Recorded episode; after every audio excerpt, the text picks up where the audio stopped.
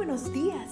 Gracias por estar con nosotros en este bendecido día. Ven y juntos aprendamos y realicemos el estudio de nuestro matinal titulado Nuestro maravilloso Dios. Te invitamos a recorrer con nosotros las promesas que el Señor tiene para ti el día de hoy. Anímate. ¿No le he dicho estas cosas para que en mí hallen paz. En este mundo afrontarán aflicciones, pero anímense, yo he vencido al mundo. Juan 16:33 En cuestión de solo horas, Jesús enfrentaría la agonía del Getsemaní y en rápidas sucesiones sería arrestado, juzgado, condenado y crucificado. Y él dice que ha vencido al mundo. Además les dice a sus discípulos, anímense, para darle sentido a estas aparentes contradicciones, hemos de leer las declaraciones presente. Ahí el Señor dice, miren que la hora viene y ya está aquí, en que ustedes serán dispersados y cada uno se irá a su propia casa y a mí me dejarán solo. Sin embargo, solo no estoy porque el Padre está conmigo. Juan 16:32. En estas palabras, el Señor deja en claro dos realidades. Una, que los acontecimientos que se aproximan Gessemanit, arresto, juicio, etc., no lo tomarán por sorpresa. La otra, que aunque sus discípulos lo dejarían, nunca estaría solo porque el Padre no lo abandonaría. Con razón pudo declararse vencedor incluso antes de que llegara la hora de su prueba. Y con razón pudo además decirles a sus discípulos, anímense. Pero todavía hay otro detalle interesante según Renner.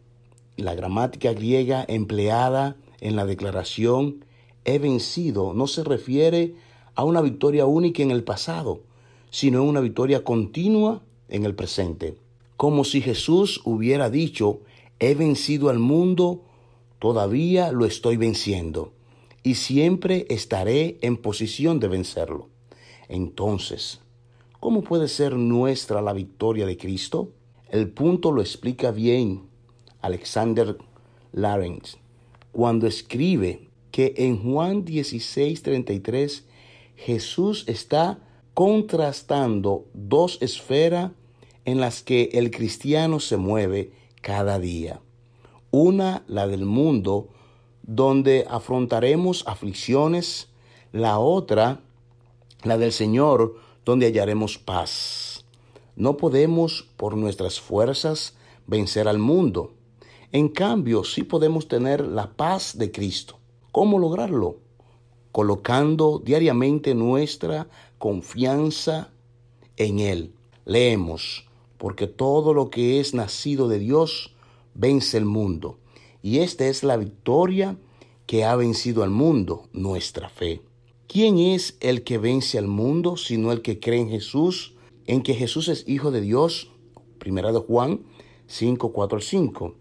Confiar en Cristo, añade McLaren, significa que hemos de mirarlo no simplemente como un ejemplo a imitar, sino como un poderoso redentor que venció a Satanás, al mundo y a la muerte, y que ahora viene para siempre. Cuando nos apoyemos así en Él, entonces su victoria será también nuestra victoria. Amado Padre Celestial, gracias porque en ti hay poder suficiente para resistir el mal. Un poder que ni la tierra ni la muerte puede dominar.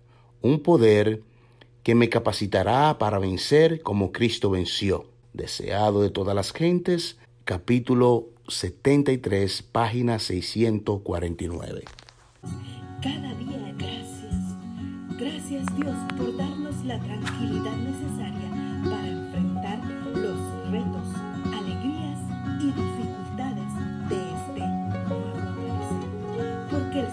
tu Dios está contigo. Como guerrero victorioso se deleitará en ti. Con gozo te renovará cada día con su amor. Te esperamos el día de mañana para continuar cobrando aliento en la palabra de nuestro maravilloso Dios.